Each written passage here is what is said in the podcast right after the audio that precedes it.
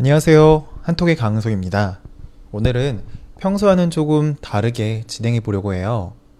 음, 덮다, 뒤집다, 쓰다 라는 단어를 이해하고 이 단어들을 이용해서 이것저것 서로 붙여보면서 뒤덮다, 덮어 쓰다, 뒤집어 쓰다 라는 단어로 만들어서 이것을 이해해보는 시간을 가져볼 거예요.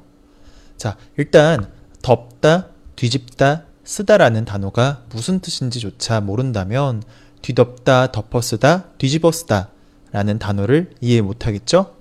자, 먼저 기본 단어들부터 어떤 뜻을 가졌는지 알아보도록 할게요. 어, 제일 먼저 알아볼 단어는 덮다예요. 덮다. 피읍 받침이지만 말로 발음을 할 때에는 비읍으로 발음을 해야 해요. 그래서 발음할 땐 덥다 라고 발음해야 돼요. 날씨가 덥다 라고 할 때 덥다와 발음이 똑같아요.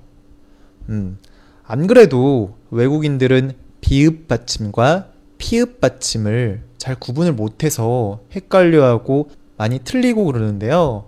확실하게 다르니까 이 점을 확실하게 기억하세요. 음. 자, 덮다는 무슨 뜻이냐면 무엇인가를 안 보이게 감싸거나 막을 때 덮다라고 이야기해요.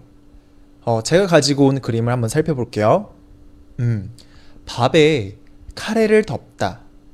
어, 이거는 밥 위에 카레가 올려져 있죠? 그리고 밥이 안 보이게 카레가 감싸져 있어요. 그래서 이것을 가리켜서 덮다라고 이야기를 하는 거예요. 자, 하나 더 볼게요. 담요로 다리를 덮다. 담요는 작은 이불을 가리키는 말이에요. 이 담요를 다리 위에 올려놨는데 그냥 올려둔 게 아니라 감싼 거예요. 어, 이렇게 하니까 다리가 안 보이게 됐죠? 자, 이게 다리를 덮은 거예요. 덮다라는 것이 어떤 것인지 좀 이제 느낌이 좀 왔나요? 자, 이제 덮다라는 단어가 어떤 느낌인지 알았으니까 조금 응용된 문장도 알아보도록 할게요. 음, 문제가 있는 것을 덮다. 자, 이 문장이 어떤 뜻인지 이해가 되나요?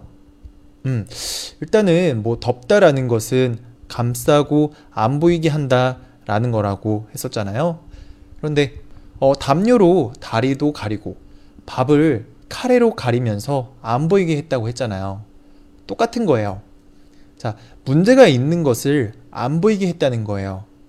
음, 문제가 있는 것을 안 보이게 하고 가리면 이게 그렇다면 무슨 말인 거죠? 자, 이건 무슨 말이냐면 문제가 있는 것을 사람들에게 알리지 않고 다른 사람들이 모르게 했다라는 뜻인 거예요. 다른 사람들이 모르게 안 보이게 가렸다는 거죠. 이해가 됐나요? 어, 자, 다시 한번. 어, 문제가 있는 것을 덮다. 자, 문제가 있는 것. 이 문제가 있는 것을 안 보이게 다른 사람들이 못 보게끔 뭐 담요로 감싸듯이 밥을 카레로 덮듯이 가렸다는 거예요. 자, 어, 덮다라는 단어의 뜻을 이제 정확히 이해가 됐죠? 자, 이해가 됐다면 덮다로 만든 문장을 다시 한번 읽어보도록 할게요. 밥에 카레를 덮다. 밥에 카레를 덮다. 담요로 다리를 덮다. 담요로 다리를 덮다. 문제가 있는 것을 덮다. 문제가 있는 것을 덮다.